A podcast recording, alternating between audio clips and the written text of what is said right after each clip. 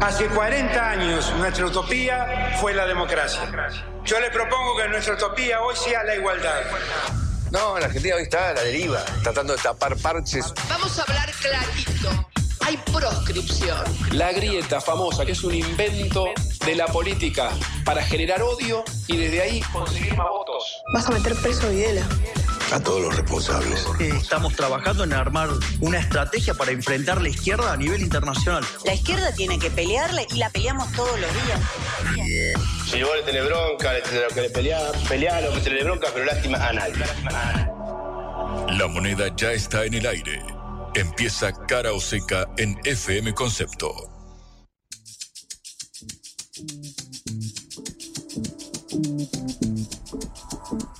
Queridos oyentes, bienvenidos a Cara o Seca.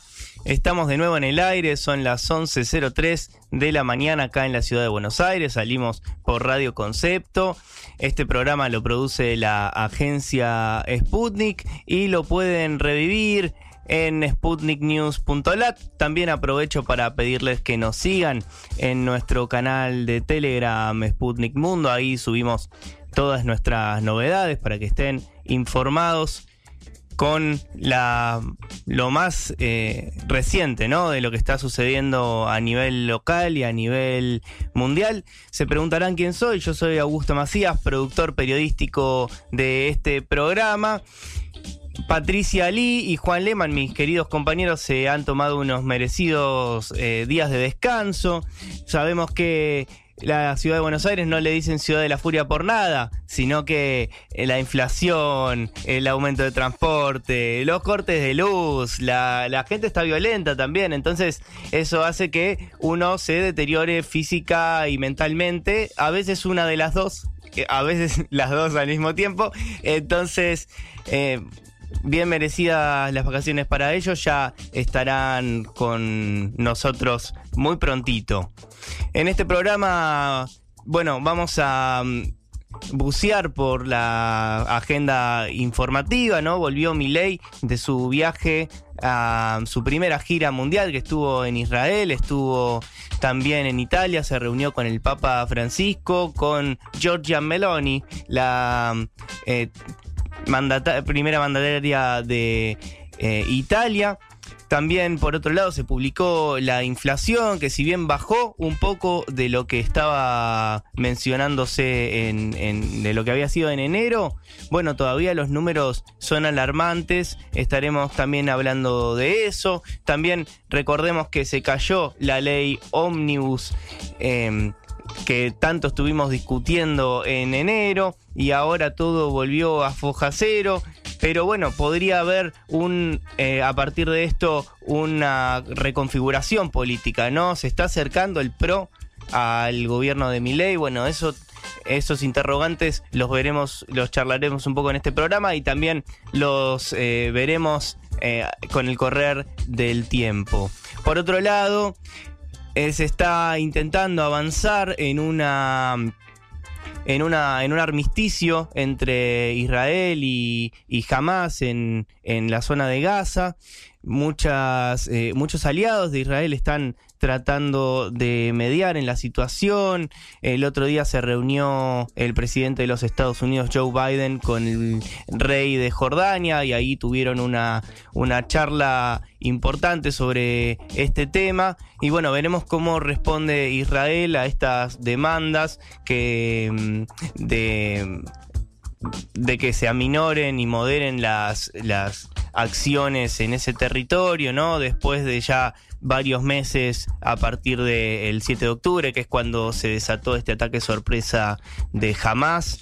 Eh, y que terminó con varios muertos, casi 2.000 muertos en Israel y también muchos secuestrados que todavía están en la franja de Gaza con paradero desconocido. Así que bueno, quédense en cara seca y continuamos con nuestro programa entonces.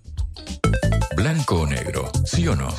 A favor o en contra. Sputnik para la pelota para reflexionar.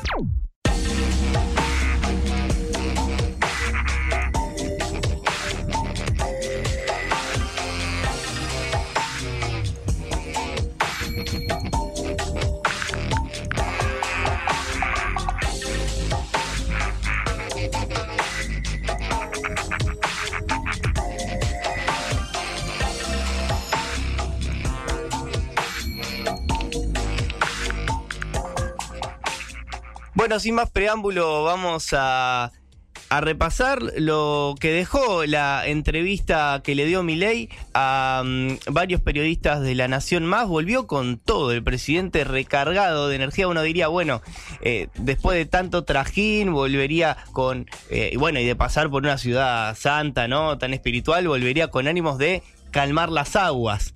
Pero lejos de eso, él es fiel a su discurso desde que inició su camino en política hasta ahora.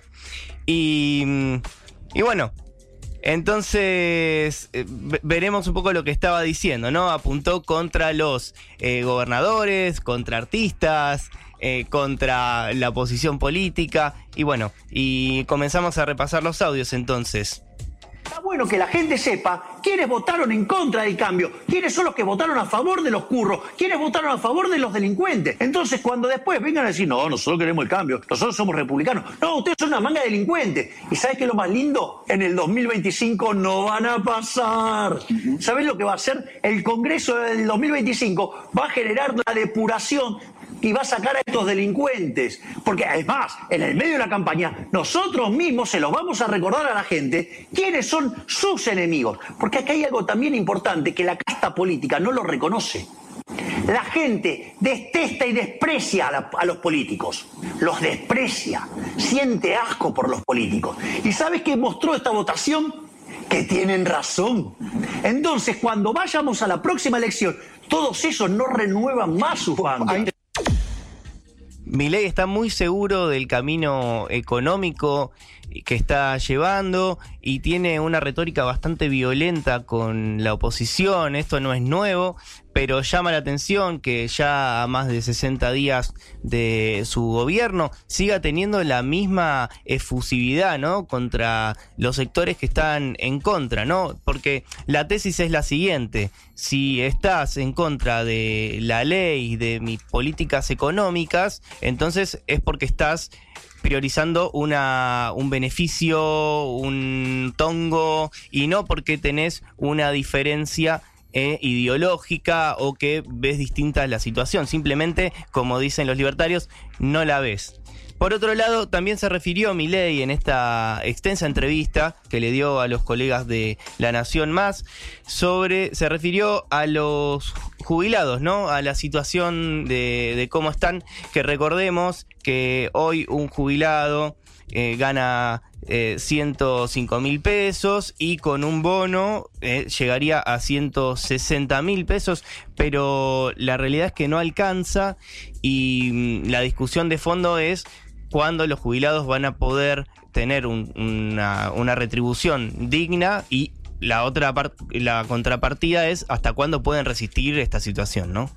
El tema de los jubilados, fíjate esto, si nosotros mantenemos la fórmula que, que viene del kirchnerismo, van a estar perdiendo este año dos puntos del PBI. En nuestras estimaciones pierden medio punto del PBI. ¿De dónde te crees que sale ese punto y medio de diferencia? Es recomposiciones que nosotros estamos planeando hacer. Y obviamente que en algún momento hay que agarrar y hay que rediseñar la fórmula Bueno, recordemos que Milei está hablando de rediseñar la fórmula, pero lo que se había vivido en los últimos en las últimas semanas era que él lo quería quería eliminar la fórmula, la que tenemos y que las jubilaciones queden a mm, su discreción, ¿no? A discreción del gobierno, sin nada que sea, sin ningún ancla, ¿no? Esto eh, se dejó de lado ahora y la fórmula sigue siendo la anterior, pese a que a mi ley no le guste y que, ah, y que tenga razón en el punto de que no termina de solucionar el problema de los jubilados, porque lo que están cobrando es miseria y no parecería haber una solución eh, cercana. Eh, también eh, Milei se refirió a la reforma laboral que ahora está frenada, pero de esta manera decía este tema. Con los salarios que hoy tenemos en Argentina, las cuestiones del mercado laboral hoy no son restricciones efectivas. Son salarios de miseria. Por eso lo digo. Entonces, no representa un problema la, la cuestión laboral hoy, que sería deseable. Pero sí la industria del juicio, sí, Obviamente. No, no, sí pero- la maquinaria. no, pero ahí, digamos, o sea, de- digo, toda esa parafernalia que armaron los recaldes de la vida, digo, eso tiene que ser desarmado, porque eso va en contra de los trabajadores. A lo único que favorece es a los picapleitos. ¿Es una mafia? Y yo te diría que casi sí, porque utilizaron las, se, se metieron en el Estado, armaron una estructura para beneficiar a la industria del juicio. Acá Milei estaba comentando que parece muy llamativo, ¿no? Si los trabajadores eh, cobran poco, entonces el sistema funciona y no hay que tocarlo. Y si llegaran a cobrar más, ya ahí la cosa se complica. Es eh, bastante llamativo, pero también es verdad que la situación laboral del país es compleja porque se estima que hay un 40% de informalidad. Es más, ya inclusive dirigentes peronistas están diciendo que hay que ir en camino hacia la discusión ¿no? de una reforma laboral. Eh, si mal no recuerdo fue el, el dirigente Oscar Parrilli quien mencionaba esto hace poquitos días. Por otro lado, también eh, la, la situación que sigue eh, bastante tensa es la relación entre el gobierno nacional, es decir, la libertad avanza, y las provincias, porque el recorte de las partidas discrecionales, el recorte en la obra pública, eh, el- la quita del subsidio al transporte, están haciendo que eh, las provincias se vean muy asfixiadas, algunas más que otras, pero de todas maneras eh, todos están eh, sufriendo estas consecuencias y temen no poder pagar salarios. Eh, y mm, entonces tratan de mediar con el gobierno que no parece estar eh, predispuesto ¿no? al diálogo. Además, nosotros empezamos a hacer fuertes recortes de gasto público. Nosotros hemos echado 50.000 empleados públicos. Hay 10.000 contratos que vencían y que no los renovamos. Eliminamos 200.000 programas sociales dados de manera irregular. Bajamos 98% las transferencias discrecionales a las provincias y al mismo tiempo también otra de las cosas que hicimos fue eliminar la obra pública, que es una fuente de corrupción. Bueno, así decía Javier Milei eh, cómo venía el, recorte en, las, en los gastos eh, del Estado, ¿no?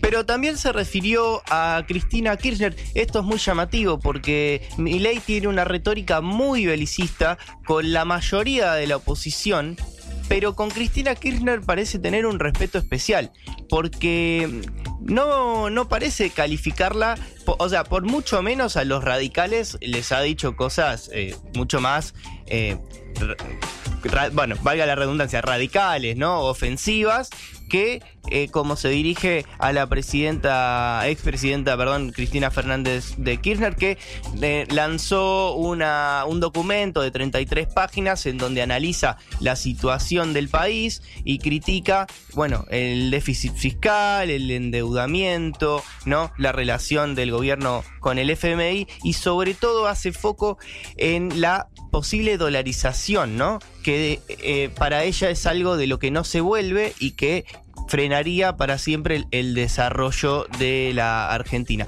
Pero así todo, y inclusive habiendo llamado a Milei eh, showman de la televisión en la Casa Rosada, Milei eh, esto decía de lo que dijo Cristina. Es la primera vez en la historia que alguien hizo campaña diciendo que iba a haber ajuste. Yo creo que, digamos, lo que muestra es, es intelectualmente honesta. El problema es que, digamos, adhiere a una cosa que es una porquería. Porque esto es importante. Entonces, el, el endeudamiento, ¿de dónde sale? Y una de las cosas que dice es, es- es un delirio, pero es consistente. Dice, endeudamiento coactivo. O sea, se- alguien se- digo, un día, no sé, se levantó alguien un- totalmente loco y dijo, se voy a tomar endeudar". deuda. Claro, voy a no, endeudar. bueno, o sea, eso es ignorar la restricción de presupuesto. Ahora, Bueno, una discusión entre, entre ambos sobre el rumbo económico del país, pero es llamativo que dice como que Cristina tiene una eh, eh, honestidad intelectual que no está tratando de, ella no está tratando de defender una idea por un tongo ni nada, sino que están teniendo un debate político. Estaría bueno, ¿no? Que el presidente se abra a tener más discusiones con otros dirigentes, ¿no? Que están sobre todo en la escena fáctica ahora, ¿no? Diputados, senadores, eh, gobernadores, ¿no? Y también eh, intendentes eh, aunque estén en menor escala eh, de- del, poder, ¿no? Así que bueno, este es el repaso de la entrevista que hizo Milei en La Nación Más después de volver de su primera gira internacional con todo. Cara o seca en Concepto FM 95.5.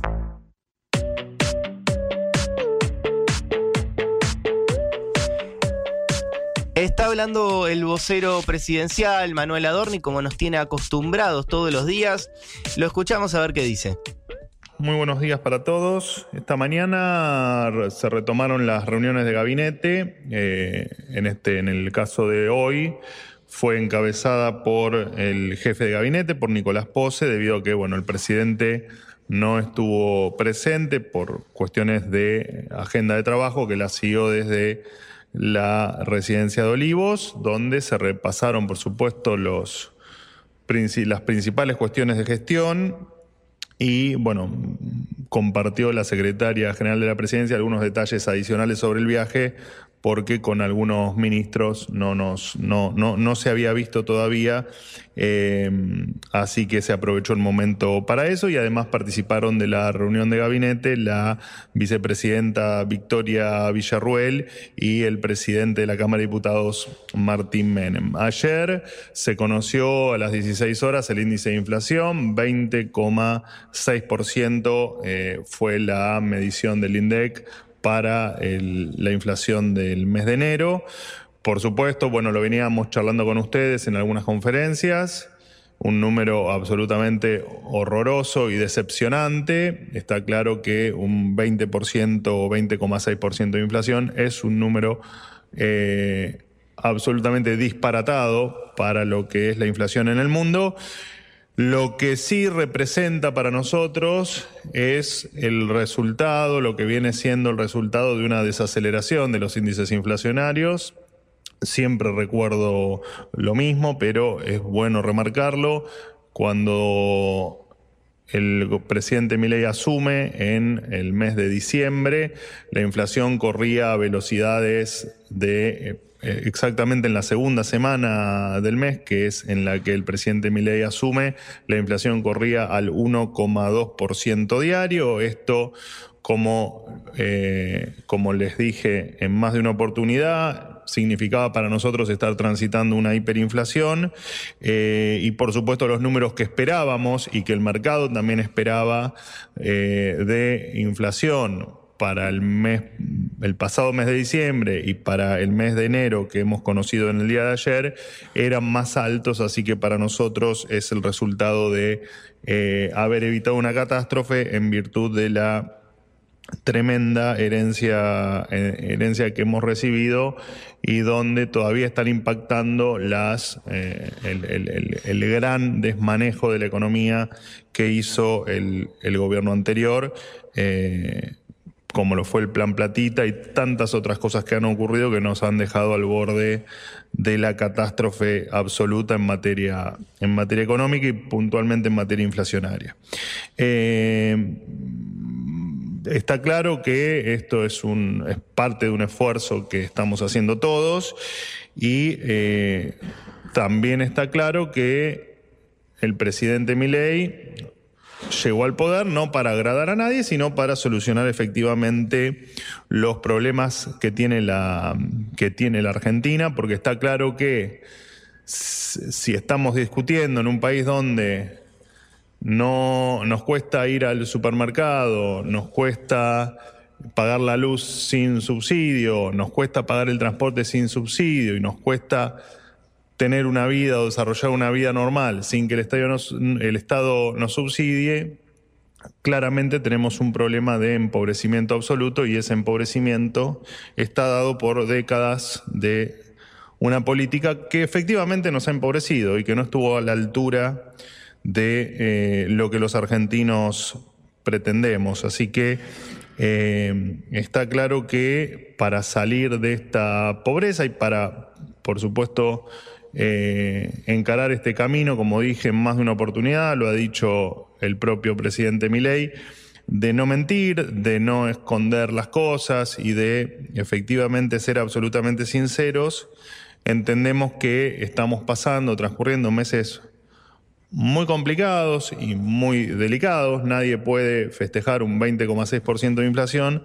Lo que sí podemos, en tal caso, resaltar es que estamos en el camino correcto, que la marcha que estamos tomando o el camino que estamos transitando eh, no tiene vuelta atrás y no tiene ningún tipo de, eh, de mirada a lo que pasó en el pasado, pero eh, lo único que vamos a hacer es efectivamente sacar a la, Argentina adelante y llegar al punto donde eh, la inflación efectivamente desaparezca. Así que les puedo asegurar, y es deseo del presidente que efectivamente esto así sea, que estos meses y esta etapa complicada que estamos viviendo en la Argentina, de la cual eh, claramente no somos responsables y no hay que olvidarse, lo dijo ayer el presidente en una entrevista televisiva que, le realizaron, eh, claramente no hay que dejar de tener en cuenta la herencia y el Estado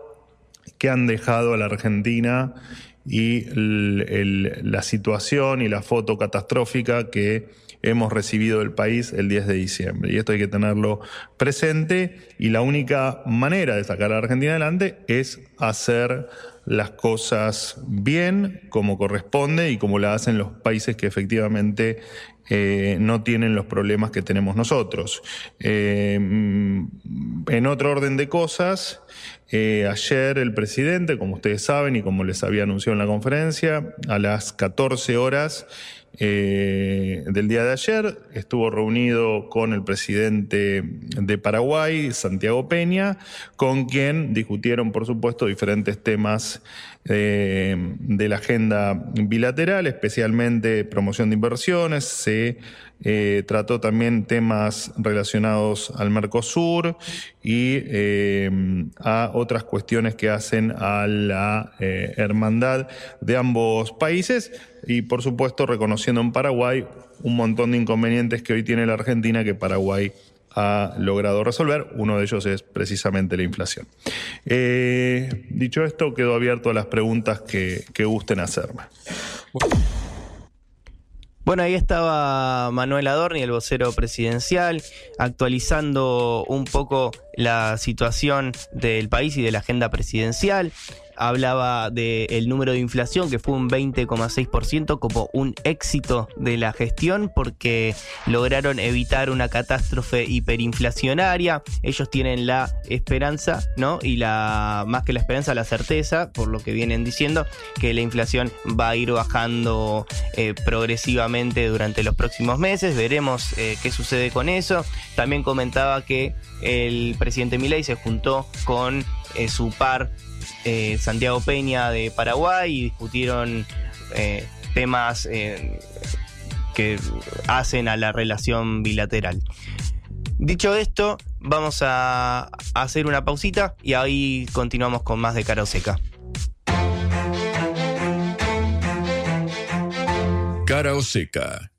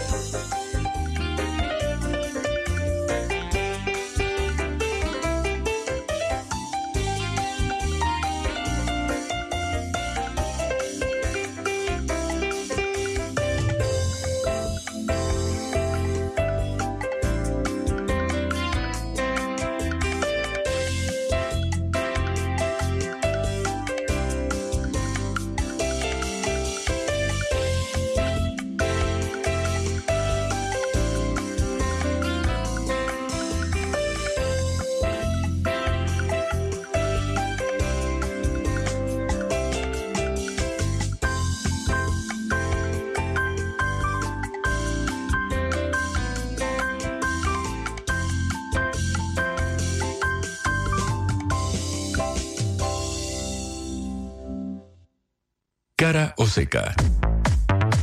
Te contamos lo que otros callan.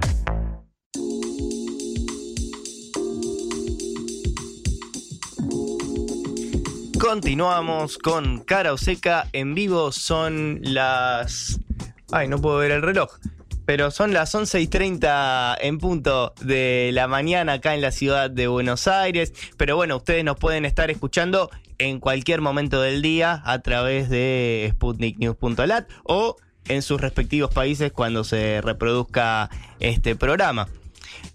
Si tienen la suerte de escucharnos, van a tener el agrado de estar eh, presenciando la- las opiniones y los análisis de el colega Fernando Riva.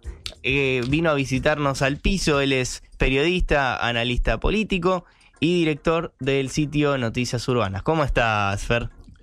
¿Cómo estás, Augusto? La verdad que eh, muy, muy contento de estar acá en, en Caro Seca, un programa que este, de consulta habitual para todos los que estamos en, en este tema. Así que, bueno, un placer visitar el piso en una, en una casa que por suerte este, conozco bien y, y compartimos con ustedes. Y que ahora está renovada, ¿no? Que, que es una nave. Yo le quiero eh, contar, eh, por si no. Ya, ya seguramente, eh, quizás la puedan ver dentro de muy poquito, no me quiero adelantar.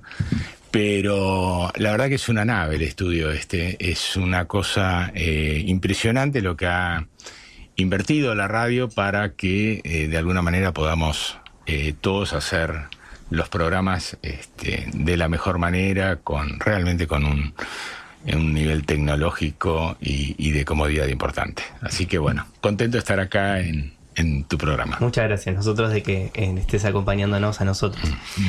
Sabes que mencionaste que este estudio era una nave, pero hay otra nave en la que estamos viviendo, que es la Argentina, ¿no? Que es una nave medio errática, no sabemos ni para dónde va, que pega turbulencias. Eh, se eh, recién escuchábamos, ¿no? A Adorni que presentaba el número de inflación como un, uno de los logros del gobierno de Milei. Reitero los números, eh, 20,6 fue en enero, en diciembre había sido algo así de 25. El acumulado de, de enero a enero es un 254,2%. Me gustaría también preguntarte, vos has vivido otras hiperinflaciones eh, y más graves, imagino. Sí, lo que pasa que, eh, a ver, vamos, vamos a partir, por ejemplo, eh, del discurso inaugural, ¿no? Ese que dio el, el 10 de diciembre de espaldas al, al recinto, ¿no? En la puerta del Congreso.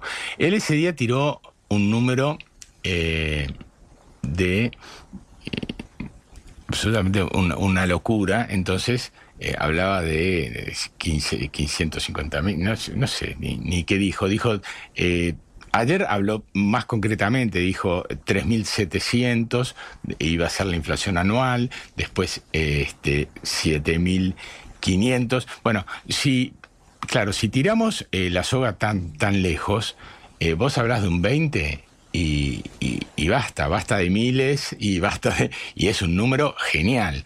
Lo que pasa que, lo dijo al principio, el 20, eh, si vos lo comparás con, la, con una potencial hiperinflación, pero yo me acuerdo eh, cuando asumió, por ejemplo, Sergio Massa de ministro, que la hiperinflación venía volando. Porque ya por había- 2022, correcto. eh, ¿no? Claro, y tenías, tenías un tenías un tema, eh, nada, tenías un tema muy complicado y con un proyecto de, eh, de sequía.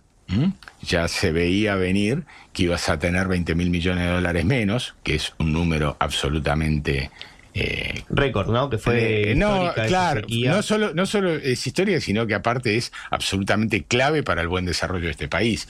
Hay países que 20 mil millones de dólares eh, no le mueven la aguja, digamos, pero a la Argentina eh, es un número que la desequilibra profundamente. Sí, además que Argentina es un, un país que eh, la, cuya entrada de divisas depende muchísimo de- del campo. No así el total de la producción, ¿no? Pero te- según tengo entendido, pero el campo es quien trae los dólares a este país en ma- su mayor medida porque la, la producción eh, industrial tiene mucho menos competitividad a nivel mundial. Sí, sí, y, a- y además este, un, un volumen de eh, un volumen de ingresos para el Estado eh, menor, producto de, que las retenciones este, son distintas. Y bueno, pero eh, bueno, acá siempre, siempre eh, es un problema, a veces más, a veces menos. Para el caso del gobierno actual es realmente un problema este, importante llegar a eh, abril, que es cuando se empieza a liquidar eh, eh, todas las, las exportaciones de granos. Entonces, eh, bueno, eh, el ministro Luis Caputo trató de, de alguna manera, hacerse del swap chino, poder ponerlo en, en funcionamiento, eran casi 6 mil millones de dólares, que obviamente el país lo necesitaba como el agua. Y bueno, no pudo el, el desembolso del Fondo Monetario, bueno, una parte sí quedó acá y otra parte, eh, de alguna manera, co- co- como son todos los desembolsos del, fondo, ¿no? Son, Sí, nos dieron dinero para pagarles di- a ellos, di- sí. directamente ni vienen, o sea, es un eh, nada, se arregla con dos teclas de un lado y dos teclas del otro en un en Sí, una había una eh, o rumores o ideas de o especulaciones, mejor dicho, para saber si el fondo podría darle eh, un, un desembolso de fondos frescos, como se le dice a Milei, para darle un impulso a, a este gobierno que se supone también quiere hacer la, la tarea de ajustar la, la Sí, sí, y que país. se van a gloria de decir, eh, la verdad que las exigencias del fondo a mí no, mucho no me importan, porque de hecho en mi cabeza tengo un ajuste este, muy superior a las metas que me pide. Pero bueno, eh, es cierto lo que vos decís, eso no sucedió, eh, no creo que suceda tampoco. El Banco Central, eh, en base a una política de ajuste eh, realmente importante, ha logrado subir un poco la, creo que estamos alrededor de los 7 mil millones eh, y de, de reservas y bueno pero de cualquier manera eh, siempre siempre el objetivo de cualquier gobierno es eh, llegar en, condiciones llegar de pie digamos a la liquidación de la cosecha porque ahí sí ya eh, estás en el ritmo normal de la Argentina y, eh, y podés de alguna manera definir, ya, ya sabes con qué vas a contar, sobre todo este año que ha llovido mucho, que vamos, este, eh, hay mu- mucha área sembrada y entiendo que si no pasa nada raro vamos a ir camino a una cosecha récord, ¿no? Eh, al parecer, esto que me decís de que está llegando a abril, eh, o intentando llegar a abril lo, lo mejor posible, parece ser que se sustenta eso eh, más en el apoyo político que en, eh, la, en los contrapesos y el diálogo, ¿no? Milei está aprovechando que tiene, están los primeros meses que recién asume. El otro día justo estaba hablando con un dirigente de UTEP, un dirigente social, que me comentaba que muchas veces la gente que va a los comedores y que ve que ahora con los recortes al, financiamiento no hay comida o no es suficiente para, o no, no le alcanza para todos, le terminan echando más la culpa al gobierno anterior y inclusive a la propia mm, eh, organización, eh, eh, porque es la queja inmediata, ¿por qué no me estás dando la, la comida que me estás prometiendo, ¿no? Pues tenés un comedor, eh, no, no entiendo por qué no está funcionando la cosa, y no, no se la agarran. Eh, con mi ley por ahora eso creo que es una ventaja, ¿no? Ese capital político que todavía tiene. Sí, eh, un capital político que de cualquier manera se le está de alguna manera escurriendo, ¿no? A ver, dos, eh, dos cuestiones. Vos hablabas de la UTEP. La UTEP, eh, cuando la ministra eh, Sandra Petovelo, eh, que enviste Ministra de Capital Humano. Claro, ministra de Capital Humano, exactamente. Eh, y Hábitat, creo, ¿no? Si no, eh, desconozco Pero tiene muchísimas, allá del nombre técnico, tiene muchísimas áreas a su Muchísimas cargo. áreas sí se se han, se han juntado ahí, son todas secretarías. Eh, pero bueno, es un superministerio y eh, bueno, en algún momento la ministra dijo, eh, como siempre, ¿no? De alguna manera, eh, la postura siempre fue muy clara en contra de los movimientos sociales, de la tercerización de la ayuda social, y dijo, yo voy, yo quiero estar en contacto con cada uno de la gente necesitada de la Argentina. Una, unos días más tarde tenía una fila de 20 cuadras esperándola y lo que se denominó la fila del hambre y eh, la ministra eh, no apareció. Eh, eh, eso fue organizado por la UTEP también. Eh, me das la, la- la oportunidad de decir una sola cosa respecto de esto, porque es un tema social.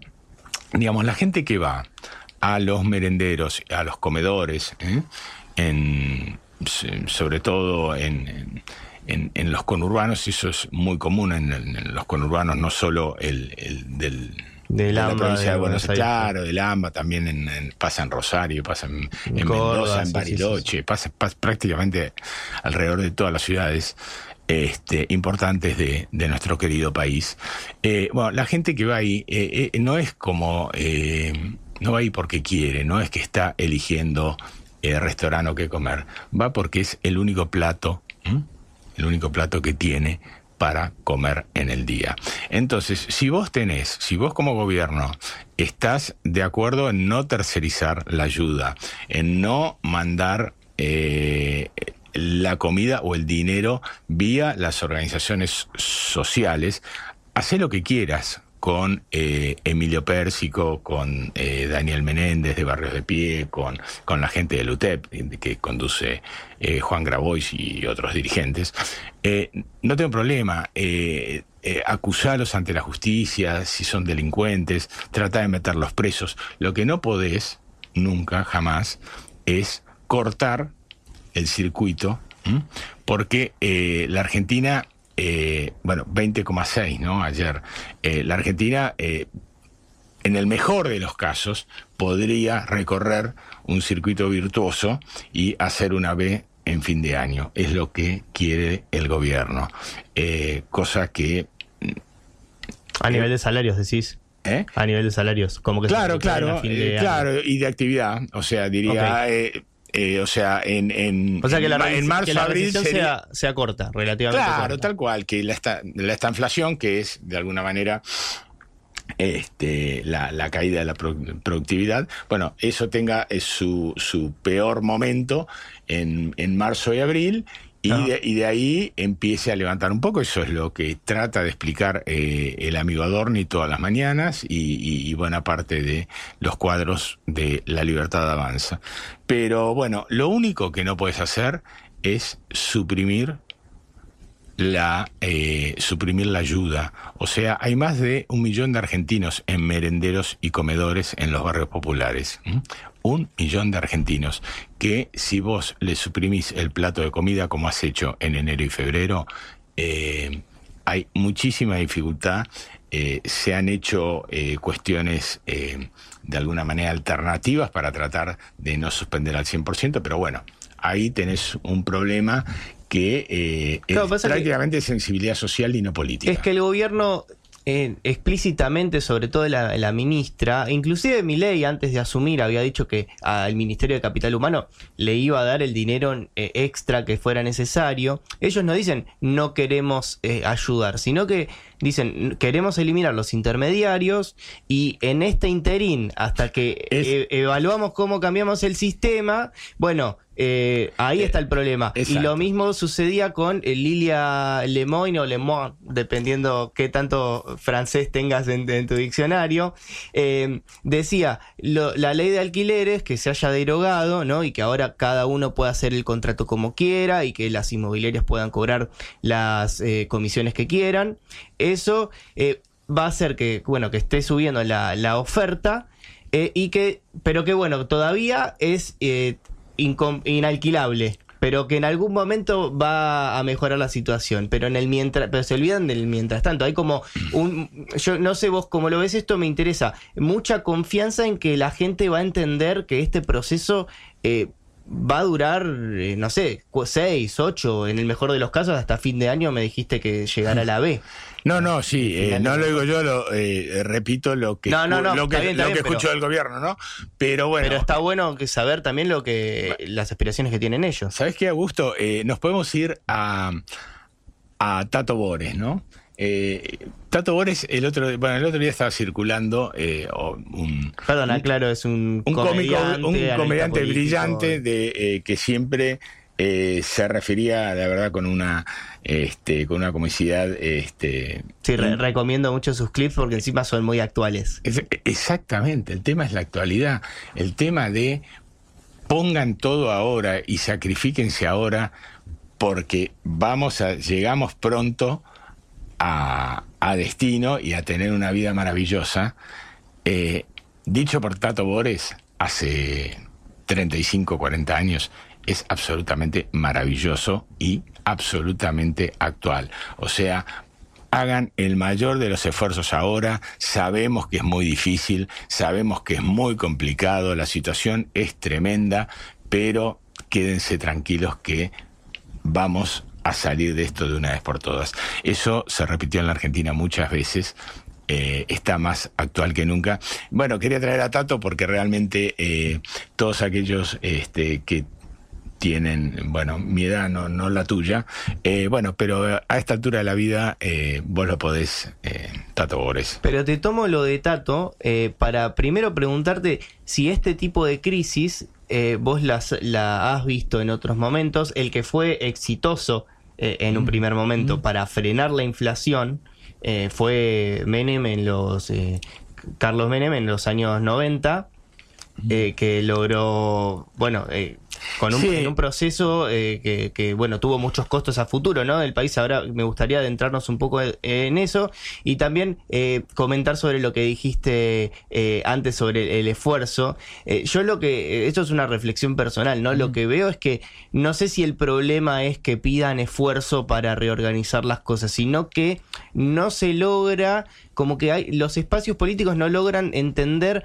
que hay otros espacios políticos con otras ideas y que hay que lograr una síntesis para que Argentina vaya encaminada y más o menos estén todos contentos. Mira, vos eh, cuando abriste el programa, eh, en un momento eh, decías, bueno, y vamos a hablar también, entre otras cosas, del- de, de lo que es el, las temáticas que están desarrollando hoy, hablabas de la ley Omnibus. Entonces, y ahora eh, volvemos al tema de la política, si la política de alguna manera puede generar el colchón necesario para que la gente banque el esfuerzo del cual este, hacíamos mención.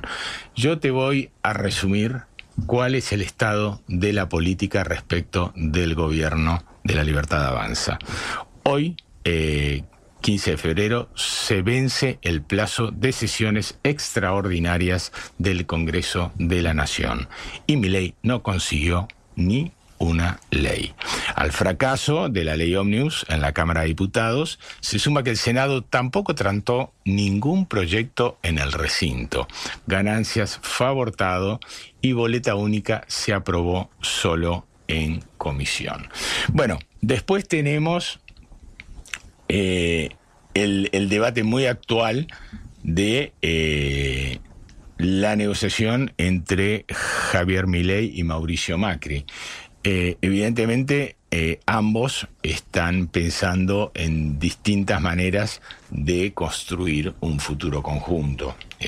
Queda bastante claro, Karina Milei en declaraciones creo que estaba todavía en Israel, cuando las dijo, dijo, ni, ni se les ocurra hablar de ministerios, ni se les ocurra eh, nada de lo que es la columna vertebral que tenemos nosotros. Eh, piensen más en algún tema parlamentario. Ahí está, el acuerdo entre ellos está muy verde. Eso es una novedad que podemos dar hoy desde aquí, o sea, está muy verde. Esto iba a tener... eh, A- ¿Acuerdo en qué sentido verde? Porque lo que estamos viendo es que inclusive he escuchado a diputados del PRO ser eh, más defensores de la ley ómnibus que los propios eh, de la libertad de avanza. Sí, sí, sí, e- es absolutamente correcto eh, la apreciación que decís. ¿Cuál es el problema que tiene el PRO? es que todo su electorado, el 100% del electorado del PRO, está alineado absolutamente con el gobierno de Javier Milei. Entonces, está casi conminado a que su representación política, y estoy hablando no la, de, eh, la del difunto Juntos por el Cambio, sino la del PRO, eh, la representatividad parlamentaria que tiene, de alguna manera debería seguir el impulso de sus bases, que realmente están alineadas y bueno, y en buena parte lo siguen. Lo que pasa que eso después se tiene que traducir en un acuerdo eh, en el cual muchas, eh, en las últimas semanas hubo muchas versiones que Santilli, eh, Diego Santilli iba a ser ministro del Interior, que Cristian Ritondo iba a ser eh, el ah, jefe. eso llamabas más verde, ¿no? Como de Es- un ac- acuerdo institucional. El, acu- que- el acuerdo insti- institucional es el que está verde. Es más, Macri iba a viajar ayer y, y la foto iba a ser ayer. O sea, venía de Cumelén. Eh, bueno, todo eso ha pasado a la semana que viene. ¿Por qué? Y porque yo te diría que hoy también el PRO está en el problema que te decías recién. Sus bases están totalmente de acuerdo en apoyar a Milei a full. Después, los representantes eh, legislativos en diputados dieron muestras claras de estar eh, muy, eh, muy sólidos, muy agrupados este, también en esa línea. Pero, ¿qué pasa? Si al PRO, la alianza, eh, eh, no va a ser nunca un cogobierno, eso ya está absolutamente descartado. Y pero si desembarcan más eh, no, no miembros va, del PRO no, no- al no va a desembarcar, no, no va a desembarcar. En principio, la libertad avanza no está dispuesto Ah, esto que me dijiste de que quizás a segundas líneas, algunos organismos descentralizados, hasta ahí puede caminar el tema. Y sobre todo lo que les interesa, eh, muchísimo después del fracaso de la ley Omnibus, es que Cristian Ritondo, esto sí les interesa eh, a la libertad avanza, sobre todo, ahí hay un tema, ¿no? La libertad avanza quiere que Cristian Ritondo sea el jefe del interbloque. O sea que sea el que conduzca a los 70 diputados, pero en formato interbloque. Mientras que Macri pretende fusionar los bloques y que Cristian Ritondo, ¿eh? bueno, entonces, ¿Que Cristian Retondo qué? Dirige, dirija, eh, pero un solo bloque, no el interbloque. Ah, perdón, no, pensé que ibas a decir que No, no, asuma no. la presidencia de la Cámara, que es lo que también se estaban corriendo rumores. eh, sí, sí, la presidencia, la- la la presidencia figura de la Cámara es la de máxima, que ya cada día la tienen un poco más lejos. Hay operaciones periodísticas permanentes, tanto por el tema de Santilli, por el, por el tema de Ritondo. Eh, parece ser bastante eh, claro mi ley en que por los medios no es tan fácil correr, correrlo al, al presidente de la nación. Eh, al menos eh, vamos a las cosas eh, que de alguna manera surtieron efecto y las que no. Todas las que fueron por los medios, no coronó ninguna.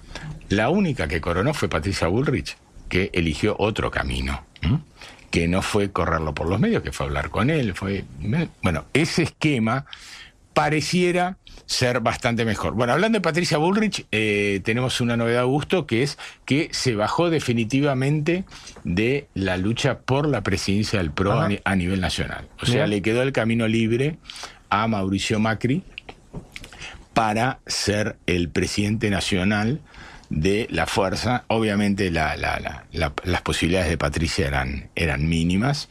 Eh, bueno. Bueno, y- si estuvo ahí también fue porque Macri lo concedió, ¿no?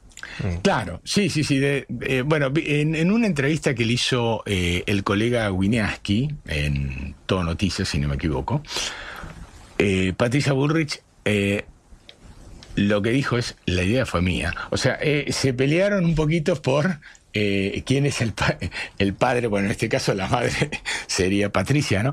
Pero la paternidad de la criatura, ¿no? De a quién se le ocurrió rápidamente ir a ver a Milei. Ella dijo, la misma noche que perdí, me deprimí mucho pero en la madrugada vi la luz. Era por acá y pues, bueno.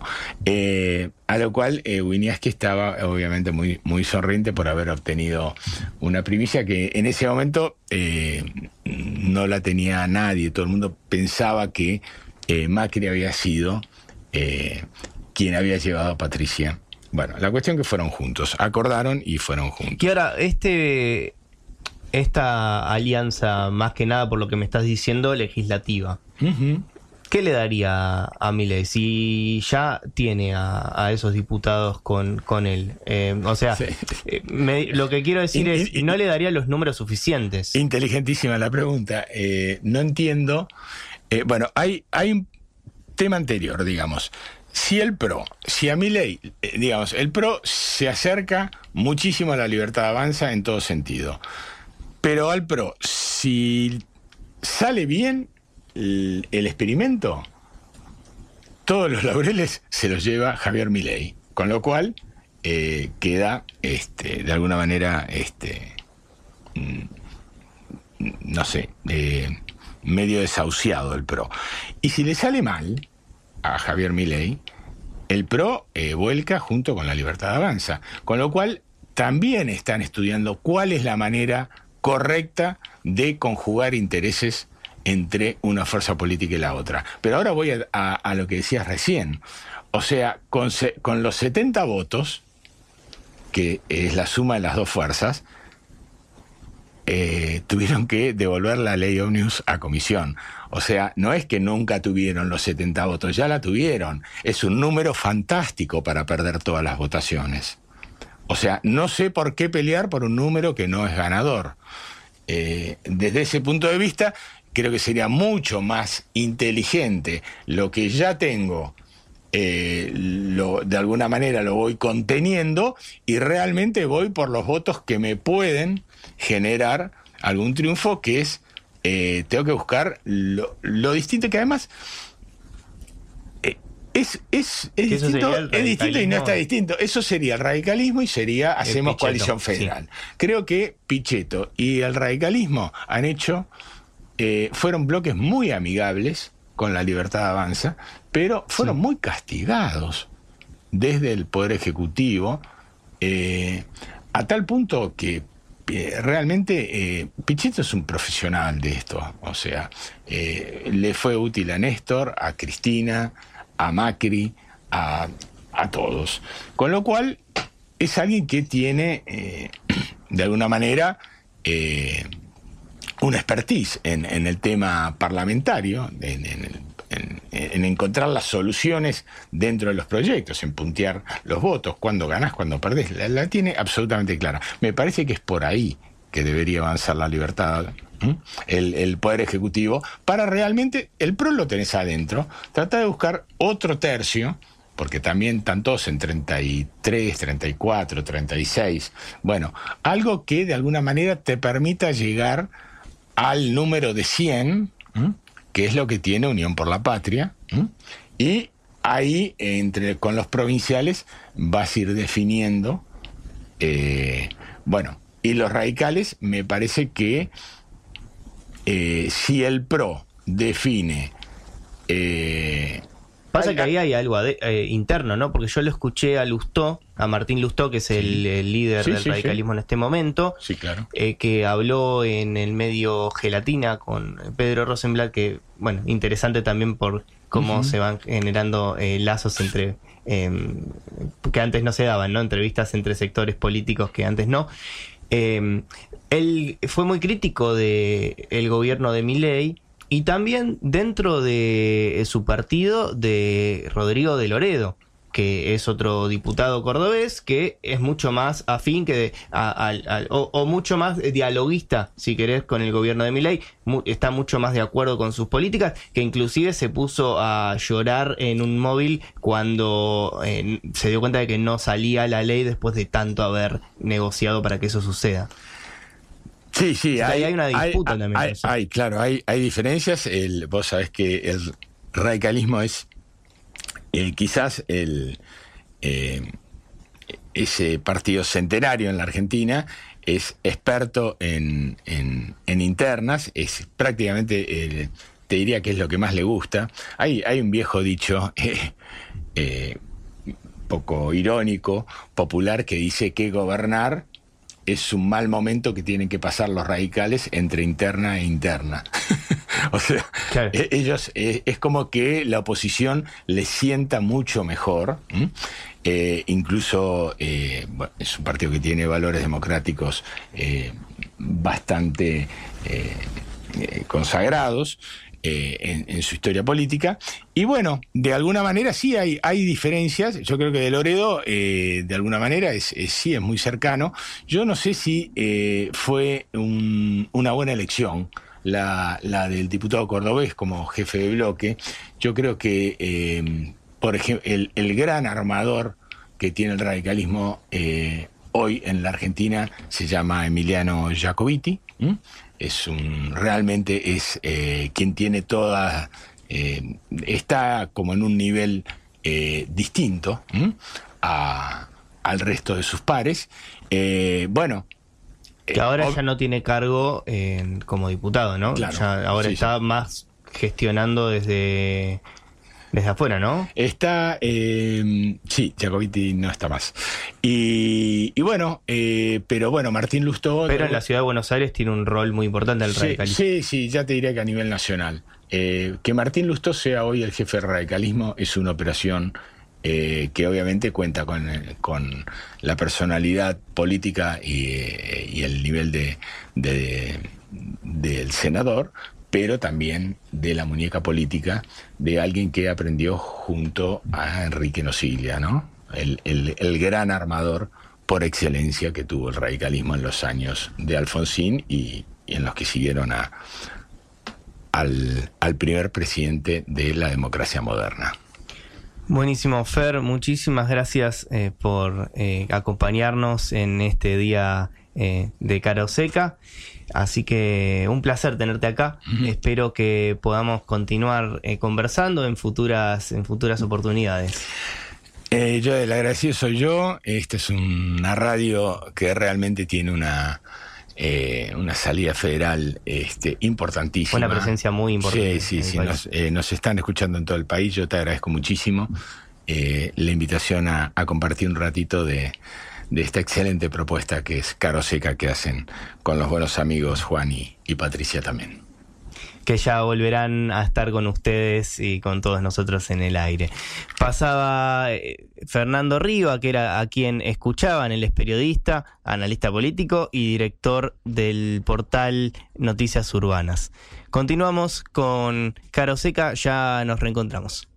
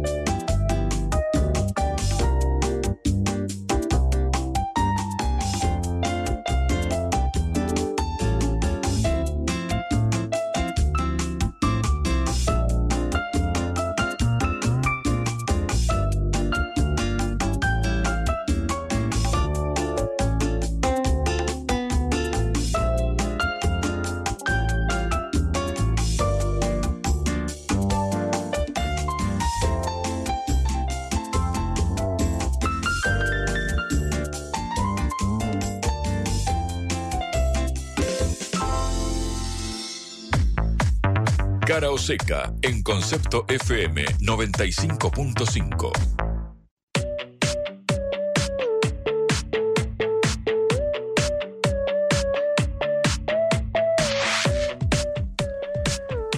Continuamos con la programación de Cara o Seca. En esta oportunidad vamos a repasar una entrevista que le dio eh, el presidente ruso Vladimir Putin a mm, periodista norteamericano Tucker Carlson, que dicho sea de paso vino a la Argentina el año pasado para entrevistarlo a Javier Milei. Él, es, eh, él era presentador de la Fox, pero se fue, eh, fue echado de esta señal de noticias y ahora abrió su propio medio online y está entrevistando a bastantes mandatarios alrededor del mundo. También así lo hizo con el presidente eh, de Hungría, Víctor Orbán. Entonces le dejó muchas definiciones con esta, en esta conversación con Tucker Carlson, así que es interesante que las repasemos. Primero eh, se, se refirió a, la voladura del Nord Stream, que es, era este gasoducto, ¿no? Que permitía que eh, eh, Europa se proveyera de gas ruso barato, que le permitía también tener precios competitivos en la industria. ¿Quién voló el Nord Stream? Ustedes, por supuesto. Aquel día yo estaba ocupado, yo no volé el Nord Stream. Usted personalmente puede tener una coartada, pero la CIA no la tiene. ¿Tiene usted pruebas de que la OTAN o la CIA lo hicieron? No voy a entrar en detalles, pero en estos casos siempre se dice, busca al que esté interesado. Pero en este caso, debemos buscar no solo a alguien que esté interesado, sino también a alguien que pueda hacerlo. Porque puede haber mucha gente interesada, pero no todos pueden llegar al fondo del mar Báltico y realizar esta explosión. Estos dos componentes deben estar conectados. ¿Quién está interesado y quién puede hacerlo? Bueno, ahí estaba y eh, el intercambio un poco jocoso, ¿no? Se lo tomó eh, bastante tranquilo eh, Tucker Carlson esta, mm, esta afirmación del presidente de Rusia, que también eh, habló del crecimiento de los BRICS, ¿no? de este mundo multipolar en el que estamos viviendo, donde el peso de países emergentes como Rusia, China, India eh, y Brasil em, están, em, bueno, generando también eh, un, revuelo en, en el en la geografía, geopolítica internacional, también a nivel financiero, porque el grupo BRICS quiere, bueno, eh, tener su, su comerciar, digamos, en, una moneda que no sea el dólar y, y bueno, y no pasar sí, sí o sí por esta divisa. La participación de los países BRICS en 1992 era solo del 16% y ahora está por encima del nivel del G7. Eso no está relacionado con los acontecimientos en Ucrania. Las tendencias en el desarrollo del mundo y de la economía mundial son las que acabo de mencionar. Y esto es inevitable. No podemos evitar que salga el sol, solo podemos adaptarnos a ello. En la conversación no le escaparon al conflicto que se está desarrollando en Ucrania y el presidente Putin dio eh, una, una explicación del origen del conflicto. Él dijo que no hubieran movido un dedo sin los acontecimientos que pasaron en, en el Maidán, en la plaza del Maidán en Ucrania, previo al, a que se desatara toda esta situación. No habríamos movido un dedo si no hubieran ocurrido estos acontecimientos sangrientos en la plaza de Maidán. Es que aceptamos que tras el colapso de la Unión Soviética los territorios debían separarse según las fronteras de las repúblicas soviéticas. Lo aceptamos, pero nunca aceptamos la expansión de la OTAN y aún menos el hecho de que Ucrania forme parte de la OTAN. No aceptamos que en Ucrania hubiera bases de la OTAN sin que eso se acuerde con nosotros. Lo único que hicimos es pedir durante décadas, no hagan esto, no hagan esto. ¿Y cuál ha sido el detonante? En primer lugar, las actuales autoridades de Ucrania anunciaron que no respetarían los acuerdos de Minsk firmados tras los acontecimientos del 2014. Ahora los dirigentes de Ucrania, el ministro de Asuntos Exteriores y el propio presidente dijeron que no les gustaba nada en esos acuerdos de Minsk. En otras palabras, no iban a cumplirlos. Hace un año o un año y medio, los antiguos líderes de Alemania y Francia dijeron abiertamente hace, hace poco que sí, que habían firmado estos acuerdos de Minsk, pero que nunca iban a cumplirlos. Bueno, ahí estaba contundente el presidente hablando de los orígenes del conflicto con Ucrania y también el rol que están jugando las otras potencias del mundo. Y cuando le consultó Tucker Carlson por los, los objetivos que está teniendo Rusia en, en Ucrania y cómo podría eh, tener otro un desenlace este conflicto que ya se extendió eh, muy prolongadamente. Bueno, esto decía. Todavía no hemos alcanzado nuestros objetivos, porque uno de ellos es la desnazificación. Se trata de prohibir todo tipo de movimientos neonazis. Este es uno de los problemas que discutimos durante el proceso de negociación que terminó en Estambul a principios del año pasado, pero no por iniciativa nuestra, sino, en particular, porque los europeos exigían que se crearan las condiciones óptimas para firmar los acuerdos. Perfecto. Em, ahí estaba bastante contundente.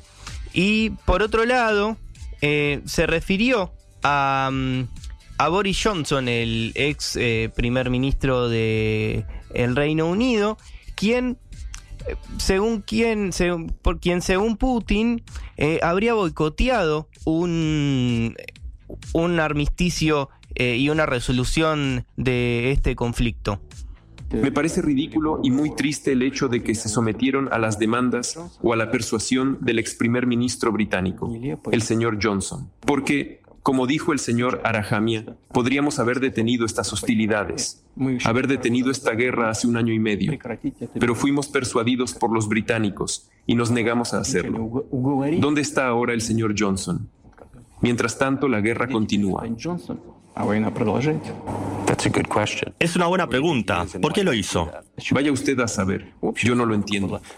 Fue así su lógica. Por alguna razón, todo el mundo tenía la ilusión de que Rusia podía ser derrotada en el campo de batalla. Habrá sido por arrogancia, desde el corazón, pero no desde la cabeza. Bueno, veremos cómo se desarrolla eh, este conflicto en los próximos meses. Y por último, quiero compartir otro audio donde eh, Vladimir Putin habla de el miedo que le tiene Occidente a China, eso es lo que él dijo, y también eh, cuenta algo interesante que es que Rusia ha tenido desde que dejó de ser la Unión Soviética un espíritu negociador y que quiso formar parte de la OTAN, inclusive, y eso eh, se le fue, le fue negado. Occidente tiene miedo de, de la China fuerte más que de, de, Rusia fuerte, porque en Rusia la población de Rusia es de 150 millones de personas, la población de China es de un millar de personas, más de un millar de personas. La economía de China se va desarrollando a pasos agigantados, cinco, uh, más de 5% al año, y antes las pautas eran todavía más altas, pero para China es suficiente. Bismarck en su momento decía que lo importante es el potencial. El potencial de China es muy grande, es la primera economía del mundo ahora.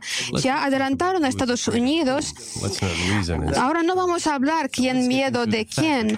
Vamos, no vamos a juzgar con estas categorías. Vamos a hablar de que después del año 1991, cuando Rusia esperaba que la aceptaran en la familia de los pueblos civilizados, en no, sucedió nada parecido. Ustedes nos engañaron. Y cuando digo ustedes, no me refiero personalmente a usted, claro, sino a Estados Unidos. Washington prometió que no habría, que NATO no se extendería al este, pero esto sucedió cinco horas. Hubo cinco etapas de la extensión, de la ampliación de la OTAN. Pero lo aguantamos, les estamos persuadiendo, diciendo que ahora somos igual que ustedes, que tenemos la economía de mercado, que no existe el Partido Comunista, vamos a llegar a un acuerdo. Más aún, ya, lo, ya hablé de esto públicamente, vamos, podemos recordar el, la época de Yeltsin. Hubo un momento cuando Yeltsin fue a Estados Unidos, uh, cuando habló ante el Congreso y dijo estas palabras, uh, que Dios salve a América. Dijo esto y fue una señal, pero cuando comenzaron los acontecimientos en Yugoslavia, nosotros teníamos que defender a Yugoslavia. Hubo unos, unos, unos procesos complicados, pero Rusia debía proteger a los serbios porque era una nación muy cercana, porque tenía también la cultura ortodoxa. Este, este pueblo sufrió mucho durante generaciones. ¿Y qué hizo Estados Unidos? Empezó los bombardeos de Belgrado. Estados Unidos fue el que soltó este espíritu de la botella.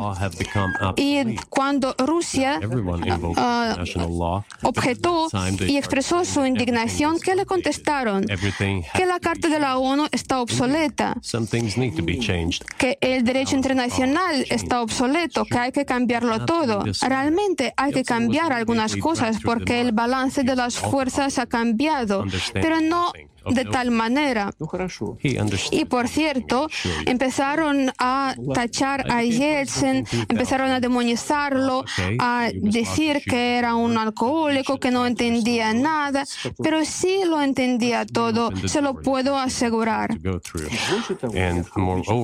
Bueno, yo Llegué a ser presidente en el año 2000 y pensaba que podría recuperar estas relaciones, abrir esta puerta y lo estaba diciendo públicamente en Kremlin, hablando con Bill Clinton, justo aquí eh, en el cuarto vecino. Le dije, escúchame, uh, ¿crees que si Rusia planteara la cuestión, planteara uh, la posibilidad de unirse a la OTAN, ¿crees que sería posible? Y me dijo, "Mm, sabes, me parece que interesante, pero no, no es posible. Cuando hablamos durante la cena, me dijo, sabes, he hablado él dijo que sí, que sería posible. Y por la noche, cuando estábamos cenando, me dijo que, está, que habló con su equipo y dijo que no sería posible.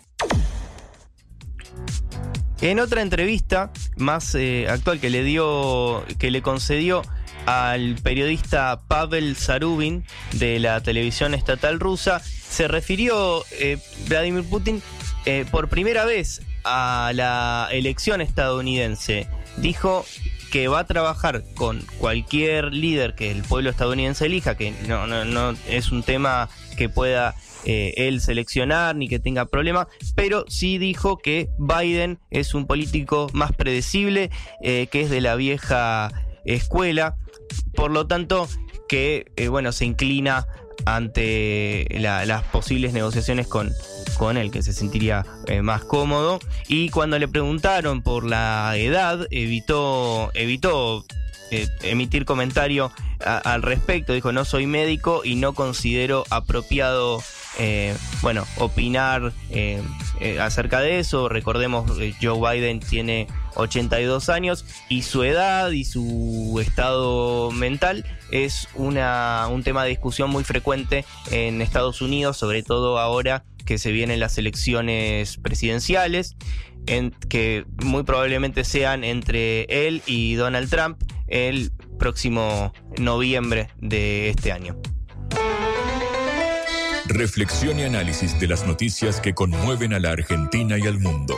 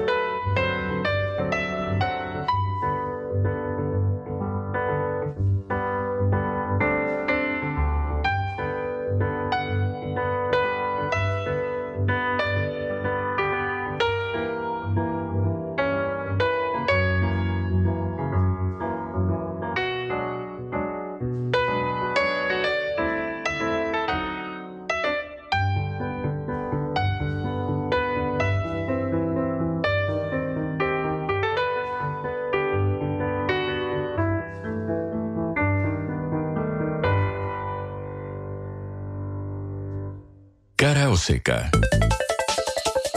En el foco.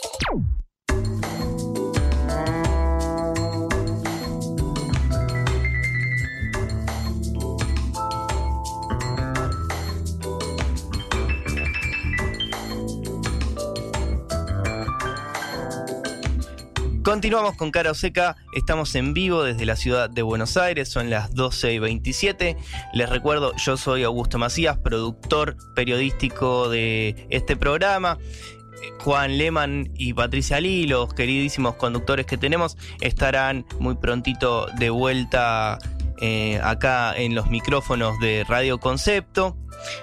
Así que mientras tanto, vamos, les propongo continuar con la agenda informativa.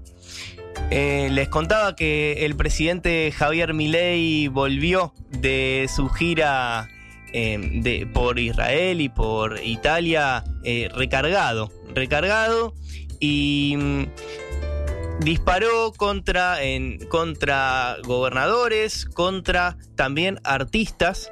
Y esto está generando también, eh, bueno, una reacción primero desde el lado de algunos artistas que eh, dentro de sus em, eh, exposiciones, dentro de sus shows, por ejemplo en el Cosquín Rock, eh, tiran frases en el medio de sus canciones en contra de Javier Milei, algo que parece irritarlo bastante al presidente.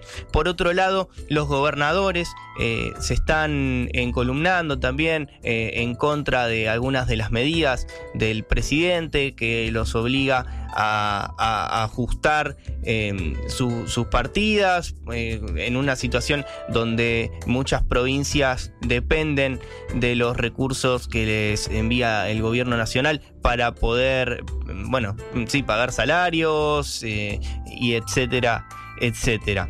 En este sentido, eh, Javier Milei se refería a, a los gobernadores y también a los em, opositores que se le oponen.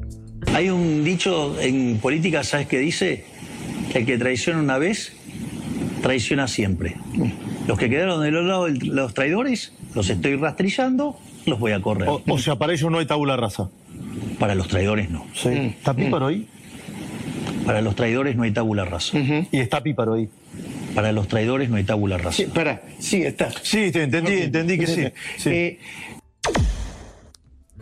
Bueno, ahí está. No, para algunos dirigentes hay tabula rasa, pero para otros parece que no. También en- con esto que venía comentando, ¿no? De, eh, de los artistas que están en contra de él y que eh, también eh, participan en shows, bueno, que o patrocinan el Estado o en, en shows privados como es el Cosquín Rock que se hace en esta ciudad de la provincia de Córdoba, que sí tiene subvención estatal, pero que en definitiva es una iniciativa privada. Aún así, Milei le cae a ciertos artistas, en especial a Lali Espósito, la artista pop de Argentina, por eh, su, bueno, por su eh, posible afinidad con ciertos gobiernos y que supuestamente, según Milei, se beneficia de ellos y por eso es que los, eh, los apoya. Si los docentes no reciben lo que tienen que recibir es porque los gobernadores están gastando la plata. Se quejan del fondo de incentivo docente que no va, no va a ser girado. Bueno, digamos, a, a ver, de vuelta, ¿por qué, digamos, Nación tiene que estar financiando permanentemente? Es decir, ¿sabes qué? Que, que bajen los recitales. ¿Entendés? Cuando, digamos, Córdoba, cuando Córdoba hace el Cosquín Rock, que es privado, pero sucede que en subsidios. Exenciones impositivas. Por eso, subsidio, le da mil millones de pesos. ¡Vamos! ¡Ey! Digamos, por ejemplo, Lali Depósito. ¿Cómo? Lali Depósito. Depósito, depósito. No sé si depósito. llega- Ah, depósito. Lali Depósito. ¿No te gustó lo que dijo? Y, co- y cobró de la del Estado. Bueno, pero Lali Depósito cobró de varios gobiernos. Bueno, ahí está, la llamó Lali, en vez de Lali Espósito, Lali Depósito, haciendo, mofándose de la artista mm, argentina. Y bueno, y esto también tiene repercusión, como les decía, con los gobernadores que eh, salen y dicen, no, esto no, no me parece. En este caso fue el gobernador eh, de Córdoba, Martín Yarlora, quien también está teniendo un perfil más alto que el que tenía su predecesor, eh, Schiaretti.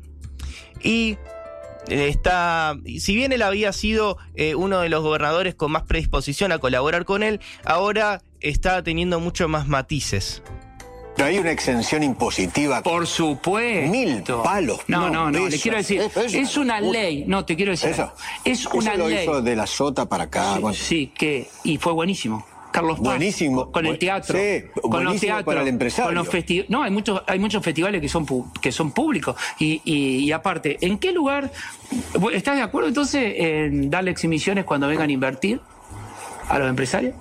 Las exhibiciones para invertir, para comprar máquinas, ¿estás de acuerdo o no? Sí, ¿no? Digamos, este, en, en los parques A, industriales. la- a la- a las empresas tecnológicas, por ¿Están de acuerdo o no? A las empresas A la empresa tecnológica, a, la empre- a las industrias. Exenciones Bueno, impositivas, sí. eso da miles de trabajo. Pero, ¿y, qué da, la- ¿Y qué da la cultura? Bueno, ahí se estaba dando interesante la discusión eh, en, en términos de lo que debe hacer el Estado o no. Y mm, bueno, también hablaba eh, Martín Yarlora y se refería a la baja inflación y, lo que puede hacer mi ley bajando la inflación, pero qué costos esto tendría eh, a la hora de, eh, bueno, el capítulo social, ¿no? Yo veía que hoy decían 20% de inflación, como si fuera poco. Es enorme. Y lo que va a y va, claro que la inflación va a bajar, pero lo que va a subir es el desempleo, va a subir la cantidad de pobres. Rápidamente tenemos que trabajar ¿Y usted juntos. piensa que la, no, no, la sociedad argentina no banca eso? ¿No banca esa, esa situación? No lo va a poder sostener en el tiempo si no estamos todos juntos. Estructuramos un, un programa y le ayudamos al presidente a que la Argentina le vaya bien. Si nosotros hemos acompañado y hemos recibido críticas de un montón de sectores por acompañar esa, es- e- esa ley, porque acompañamos la emergencia económica.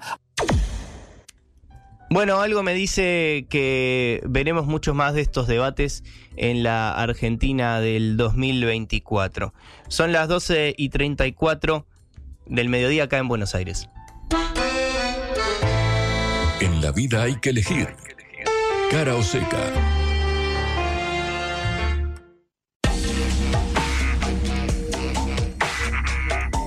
Continuamos acá en Cara o Seca y les quería contar que mm, vamos a hablar ahora del el conflicto que se está desarrollando en Gaza. Continúan los bombardeos de Israel en Palestina y la crisis humanitaria de los civiles ahí en Gaza se profundiza. Es por eso que países aliados de Israel están promoviendo un alto al fuego, lo que significa un reconocimiento de los excesos en la represalia del gobierno de Netanyahu contra una población que está encerrada y que a la vez convive con un grupo terrorista que perpetuó un ataque sorpresa contra civiles, recordemos, del país vecino en el 7 de octubre pasado. Para hablar de esto y profundizar en esta temática, estamos en comunicación con Said Chaya, politólogo e investigador de la Universidad Austral. Muchas gracias, Said, por estar con nosotros. ¿Cómo estás? ¿Qué tal? Muy bien, muy bien. Saludos. En primer lugar, te quería consultar en qué situación se encuentra militarmente el conflicto, ¿no? Lo vemos en Israel avanzando un poco desde el norte hacia el sur y llegando hasta mm, la zona de Rafa, ¿correcto? Bueno, estamos, estamos en un momento clave, me parece, ¿no? Eh, en el cual el avance israelí es, es, es sostenido y está próximo ¿no? a lanzar esta, eh, esta nueva campaña sobre Rafa, sobre eh, esta región que, bordea el territorio con Egipto, donde, a donde le había pedido justamente que se trasladen a los palestinos mientras tenía lugar la operación en el norte. Eh, eh, no sé, más de 600.000 refugiados en este momento en la región de Rafa, por lo que las consecuencias pueden ser eh, eh, eh, muy graves. Hace poco estaba dialogando con una colega que, que, me hizo notar un tema que te traigo acá a colación, que me parece muy interesante. ¿no? Fíjate cómo en el contexto de las, no sé, 30.000 muertes, no sé, importa si son 30.000 o 25.000, son, son, son decenas de miles de muertes que, que ha provocado la campaña israelí en Gaza, totalmente por fuera, digamos, de, lo que el derecho internacional reconoce como justa defensa, incluso bordeando, coqueteando con el concepto de genocidio, en función de lo que vimos el mes pasado, dictaminó la Corte Internacional de Justicia, o está investigando la Corte Internacional de Justicia. Em, ¿cuántos, eh, ¿Cuántos secuestrados logró Israel recuperar en función de esta ofensiva? ¿Cuántos fueron? Tres, cuatro, ¿no? Los dos argentinos y uno más. Y, eh, Vos decís a- después, aparte del armisticio, ¿no? Claro, o sea, fueron, fueron 100 Ah, en el armisticio más o menos, ¿sí?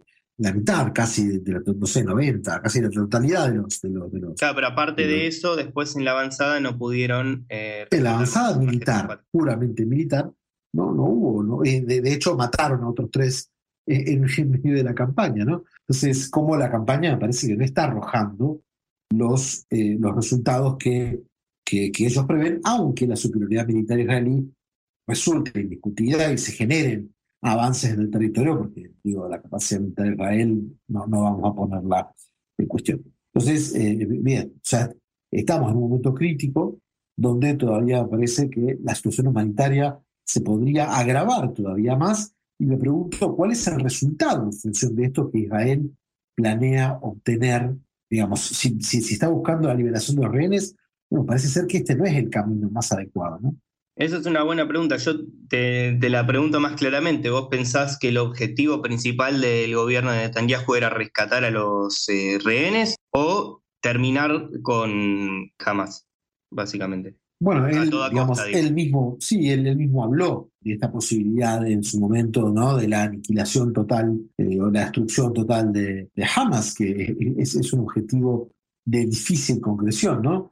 Yo recordaba, mira, ya ensayaron en la década del 80 un intento similar, cuando quisieron acabar con la insurgencia palestina en el sur del Líbano, ¿no? Pasó algo parecido. Se realizó una invasión por tierra, una campaña militar que duró un año y medio o dos, digamos, donde se estableció una zona de seguridad eh, entre el 82 y el 83, 84, que duró la campaña militar hasta su retiro, hasta el retiro de las tropas israelíes. ¿Cuál fue el resultado? Entre 1884 y 1885, después de la partida de los grupos palestinos, emerge Hezbollah para desafiar eh, eh, eh, esa pretensión israelí de avanzar sobre la frontera Líbano.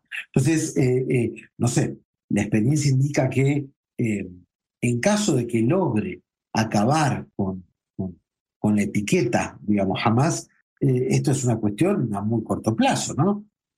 ¿Cuántos años van a pasar hasta que la población eh, palestina que reside en Gaza vuelva a organizarse para, eh, digamos, presentar eh, una suerte de resistencia a estos ataques israelíes? Es decir, la otra vez una persona me consultaba y me decía, bueno, pero, pero, pero ¿por, qué no, ¿por qué los palestinos no optan eh, el camino de la paz y del diálogo? Y bueno, porque en este contexto es muy difícil optar por el camino de la paz y del diálogo. El 60% son, son, el 60% de los palestinos que viven en Gaza son menores de 18 años, ¿no?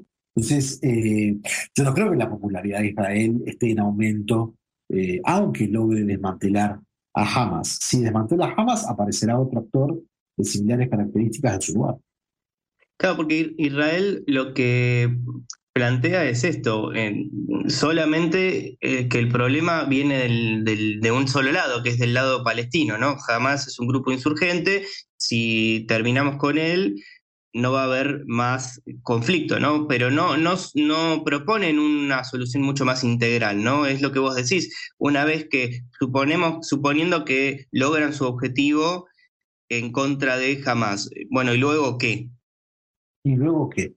Bueno, o sea, ¿qué es lo que va a pasar con la franja de Gaza? O sea, en un momento se habló de una nueva anexión de la franja de Gaza, una ocupación militar por parte del gobierno de, de Israel. Esto, esto implicaría retrotraernos a la década del 80, ¿no? Donde, digamos, a ver, Israel se sienta en la mesa de negociaciones en la década del 80, a fines de los 80, la conferencia de Moscú y después de Madrid, eh, Madrid en el 91, Moscú en el 89, me parece, Madrid en el 91, se sienta en la mesa de negociaciones. ¿Por qué? Porque no logra controlar a la insurgencia palestina, no es porque, o sea, Israel no reconoce los derechos de los palestinos a existir como un Estado independiente únicamente porque, digamos, hubo una reflexión moral al respecto, sino había, digamos, eh, eh, esta, esta primera intifada estaba teniendo lugar y, bueno, esto, esto, esto deriva la necesidad de Israel de sentarse a negociar.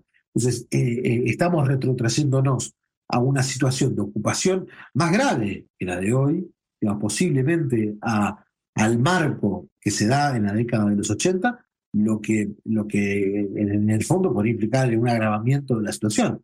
¿no? Eh, bueno, a mí, me presenta, a mí me presenta muchas dudas. Yo aquí creo que hay que entender esto no solamente, digamos, la cuestión palestina es para Israel un frente interno, no un frente externo. No, no es algo que tiene que ver con lo exterior, sino algo que está eh, eh, profundamente imbrincado con lo doméstico. Entonces también hay que ver, viste, a dónde está parado Netanyahu para, para promover eh, este tipo de conflicto. Yo no estoy diciendo que Netanyahu haya promovido este conflicto de manera, digamos, a propósito, y mucho menos. Eso me, parece que sería, sería imposible ahora.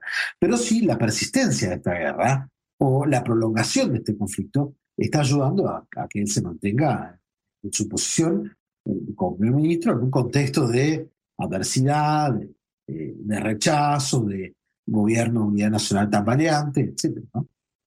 Bueno, y en esto que vos decís de la prolongación de la guerra, que ya, bueno, desde octubre hasta ahora han pasado varios meses ya, eh, pero estamos viendo que al mismo tiempo, a mí me llama la atención que aliados de Israel le quitan el apoyo a la, mm, a la UNRWA, que es la mm, agencia de la ONU para mm, los palestinos, ¿no? diciendo que están colaborando con Hamas, pero al mismo tiempo otros aliados de Israel le están eh, no quitando el apoyo, pero sí eh, poniendo, tratando de poner paños fríos a la situación. Eh, vimos que se juntaron Biden con Abdullah II, el, el, rey de Jordania, y entre ambos dieron un, discurso dando a entender que están haciendo lo posible para que venga un, un armisticio de, de, un tiempo más prolongado que el anterior, ¿no? Sí, mira, eh, entonces hay que entender eh, una, una, cuestión que es importante. Acá vamos al caso puntual de los Estados Unidos.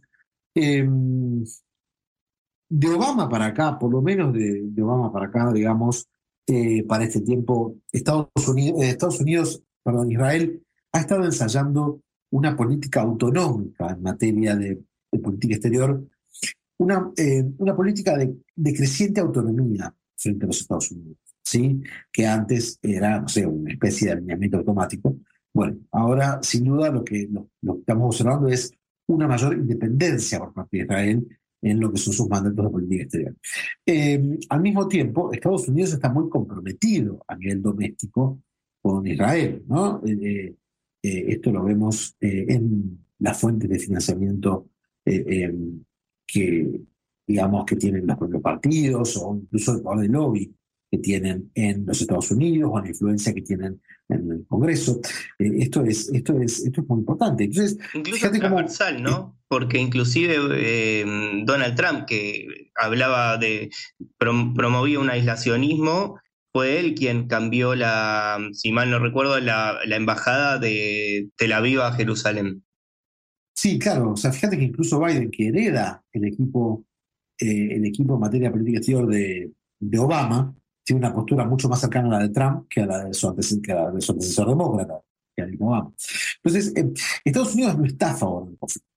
Eh, Estados Unidos no, no, no, desea una expansión del conflicto en la región. Yo creo que, creo, que lo que, creo que lo que preferiría es tener una región lo más tranquila posible para poder focalizarse en otro problema que tiene, en el sudeste asiático, el crecimiento de China, en ver qué hace con India ahí, cómo, cómo, cómo, cómo labura esa alianza, etc. Yo creo que esa es la prioridad. ¿no? Eh, pero ¿qué sucede? Al mismo tiempo se espera en este contexto una determinada reacción por parte de los Estados Unidos, ¿no? En defensa de su aliado. A nivel doméstico, los estadounidenses esperan una reacción favorable a eh, su aliado, en el sentido de Israel. Y mientras tanto Israel ensaya, tira a la cuerda esta política de creciente autonomía. Entonces, Biden, por un lado, se muestra incapaz de poder contener el conflicto, obviamente que podría hacerlo, ¿Qué podría hacer? Bueno, podría pedir al Congreso que le corte el financiamiento, deja de venderle armas, endurece las condiciones de los préstamos y chao, listo. ¿no? O promueve desde el Consejo de Seguridad una suerte de sanción. ¿Va a hacer esto Estados Unidos? No, porque a nivel doméstico el precio que pagaría sería muy caro. Sin embargo, sin embargo, em, no está dispuesto a pagar el precio de la locura, de, digamos, de, esta situación, de esta cuestión que está promoviendo Netanyahu. ¿no? Entonces, eh, está tratando de balancearse, está en una posición eh, difícil, porque si bien tiene las herramientas para detener el conflicto, sabe que no las puede usar. Claro, muy interesante la reflexión, Said. Estamos hablando con Said Chaya, que él es eh, politólogo e investigador de la Universidad Austral, conocedor del conflicto en Medio Oriente. Y sabes que eh, ahora mm, que ya hablamos bastante de la, del lado de la situación desde el lado de Israel, me gustaría también eh, que consultarte qué es lo que estás analizando, ¿no? Desde el lado palestino, pero también desde el lado árabe, ¿no? Que también es muy, eh, em, está muy a favor, ¿no? De la causa palestina. Hay otras maneras de, de, desde la perspectiva palestina, ¿no? Hay otras maneras, imagino, de, de abordar ¿no? esta situación de desventaja territorial que están teniendo con Israel y aún así optan por eh, la situación de eh, bueno, hacer eh, lo que sucedió en el, 7 de octubre, ¿no? Que es provocar, si querés, a Israel, llamar la atención, ¿no? Con objetivos, bueno, en ese momento claramente políticos, porque estaba Israel a punto de firmar un acuerdo con Arabia Saudita y es, a partir de ahí eso se, se, pospuso, por lo menos, veremos qué pasa en el, en el futuro. Pero esto le trajo unas consecuencias que no, no parecen haber sido beneficiosas para la causa, ¿no? Y, veo como muy empantanada esa parte, ¿no? Inclusive la parte de la OLP, de Mahmoud Abbas, como poco, como con poco, poca capacidad de articular políticamente, ¿no? Eh, unas mejoras para, para su población. No, sé cómo, evalúas eso.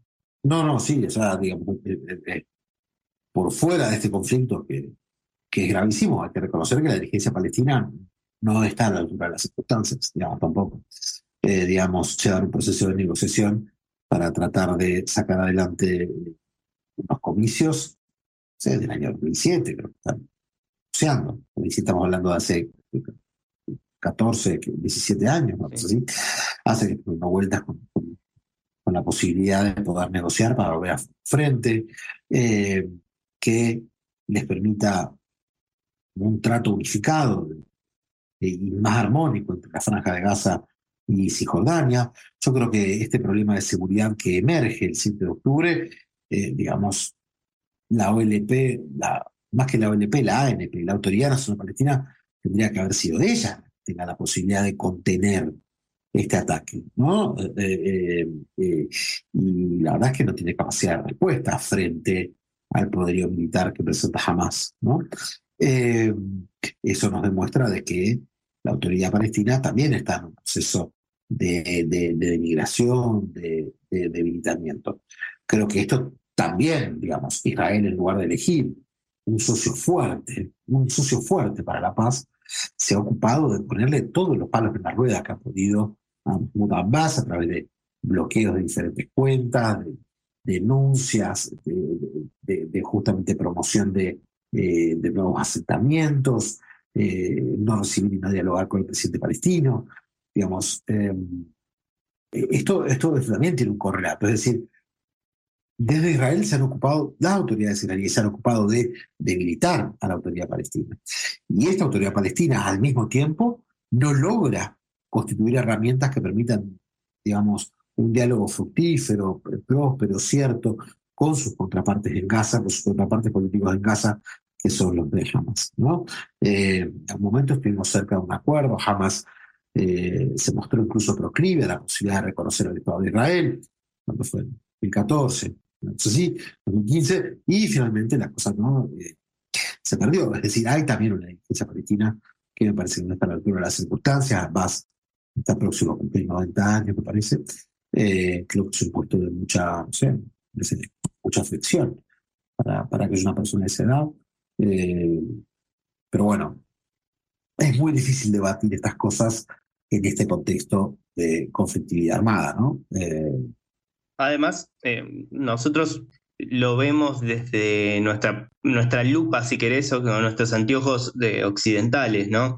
Eh, y el conflicto este es mucho más eh, complejo que algo territorial. No, no están discutiendo solamente por eh, territorio. esto tiene distintas dimensiones, como la religiosa, ¿no? Y a, propósito de eso, me gustaría si pudieras un poco ampliar sobre este tipo de eh, características que, complejizan ¿no? la resolución del conflicto, porque si no nos explica que hace tanto, tantas décadas siga eh, en una situación similar, más, menos, eh, si fuera solamente territorial, yo creo que, bueno, es una posición mía, pero ya se hubiera resuelto, ¿no? Pero sin embargo, sigue en la misma, en el mismo estadio. Yo creo que el conflicto, mira, yo, creo, que el conflicto no es únicamente territorial, eh, ahora te voy a explicar por qué, pero sí, en su origen, el conflicto emerge como un conflicto eh, territorial y creo que el principal obstáculo que existe es la situación de ocupación, ¿no? Creo que si la ocupación no existiera, podríamos hablar en otros términos. Eh, pero esa ocupación está, está condenada por el derecho internacional. Entonces, eh, de alguna manera tiene que terminar, así como al mismo tiempo reconocemos, digamos, o sea, eh, estamos de acuerdo de que, Israel tiene derecho a vivir eh, dentro de fronteras seguras, ¿no? y en ese sentido el terrorismo merece condena firme, ¿no? Pero hay una situación de ocupación de los territorios que se da por lo menos, por lo menos desde el año 67, podemos, digamos, remitirnos mucho más atrás al año 48, pero por lo menos una, un reconocimiento de la situación eh, eh, de, de, ocupación desde el 67, y eso, y eso lo convierte en una cuestión muy grave, me parece. Entonces, sí, creo que en parte el conflicto es territorial. Sin embargo, concurren en él eh, una cuestión que, una, una cuestión que genera fuertemente un, un, un, un ellos y un nosotros, ¿no? Eh, que, digamos, que de alguna manera los separa, como puede ser eh, el fenómeno religioso, por ejemplo. Eh, puede ser, pero, por ejemplo, no sé, pensar que, pensar que Hamas odia a los israelíes por el hecho de ser judíos es también una reducción. Hamas, Hamas, no, no, emerge como un partido que, que promueve la destrucción del judaísmo, sino como una denuncia hacia los judíos que ocupan los territorios ocupados. Eh, eh, eh, esta situación, digamos, es importante de, delimitar. Entonces, a ver, Hamas no reconoce el Estado de Israel, ¿no? Hamas promueve la, la destrucción la aniquilación de Israel. claro, en, el contexto en el que se da la ocupación, pero, pero, pero no, es que, no es que se persigue la destrucción de los judíos en tanto los musulmanes pueden pensar que son infieles. Eso no está dentro de la constitución eh, de Hamas. Y también otra prueba es que, digamos, en la primera mitad del siglo XX, eh, las poblaciones vivieron con algunos enfrentamientos, pero eh, con, una relativa, digamos, armonía, es decir, por lo menos dentro de la posibilidad de construir algunos consensos, ¿no?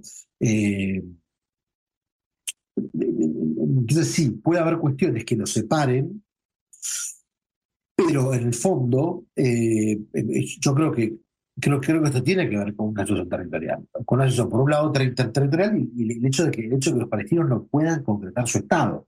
Eso también va a ayudar, digamos, porque los va a hacer corresponsables que pasa en, la región. Hoy, digamos, hay una situación de ocupación, ¿entendés? Que, que, que, hace que uno no pueda responsabilizar un montón de cosas tampoco eh, al Estado palestino porque, el Estado palestino no existe como tal con las herramientas plenas.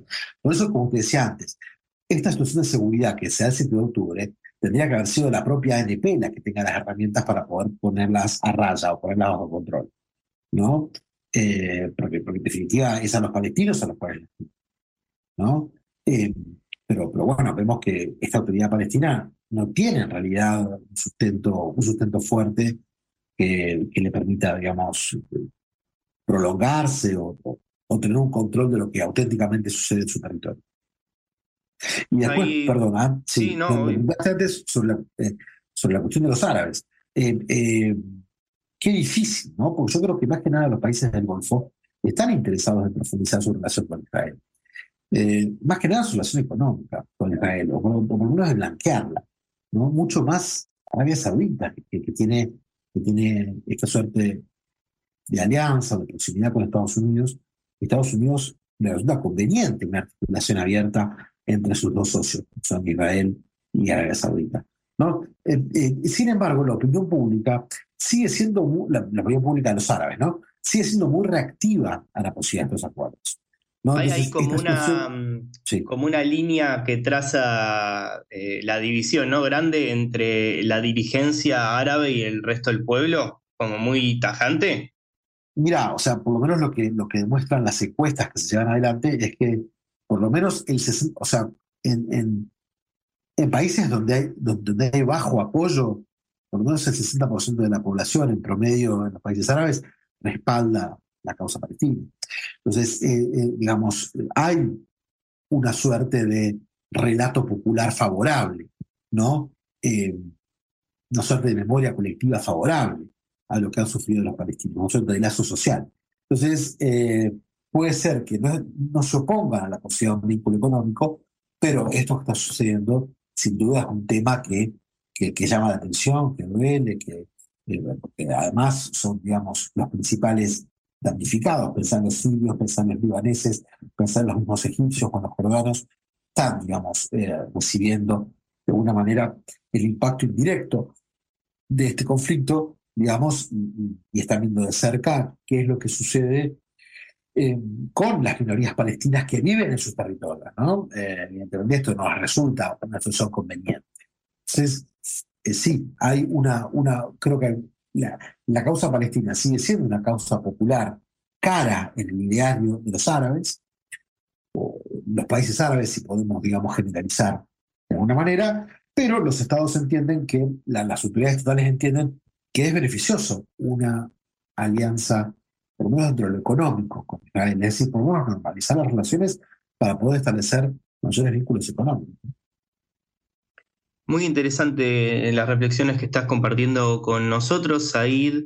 Eh, me gustaría para cerrar resumir quizás un poco lo que veníamos eh, conversando en términos más coyunturales. ¿Vos crees entonces que a partir de estas presiones externas puede llegar a haber un armisticio dentro de poco o eso está más eh, complicado de que suceda?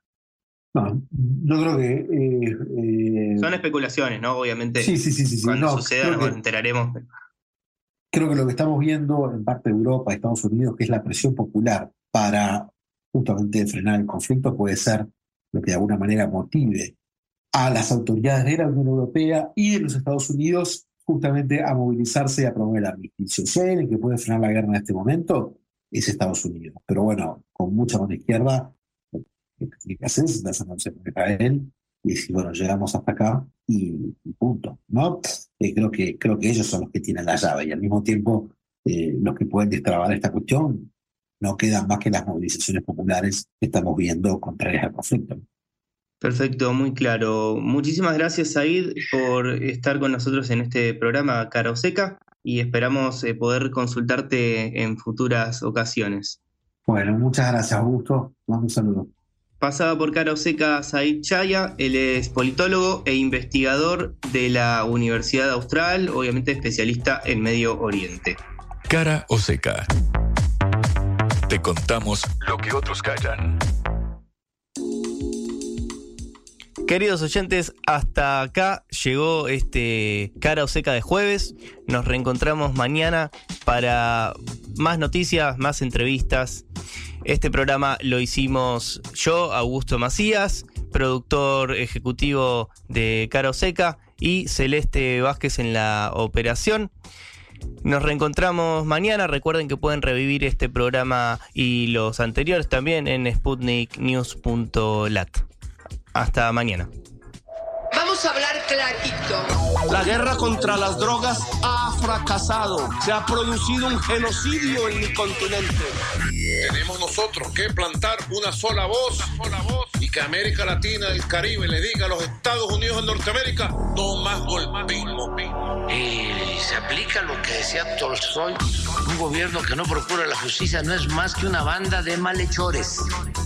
Qué cosa rara que diga gracias a la vida a pesar del dolor, porque mi hija dio la vida sabiendo que había que cambiar.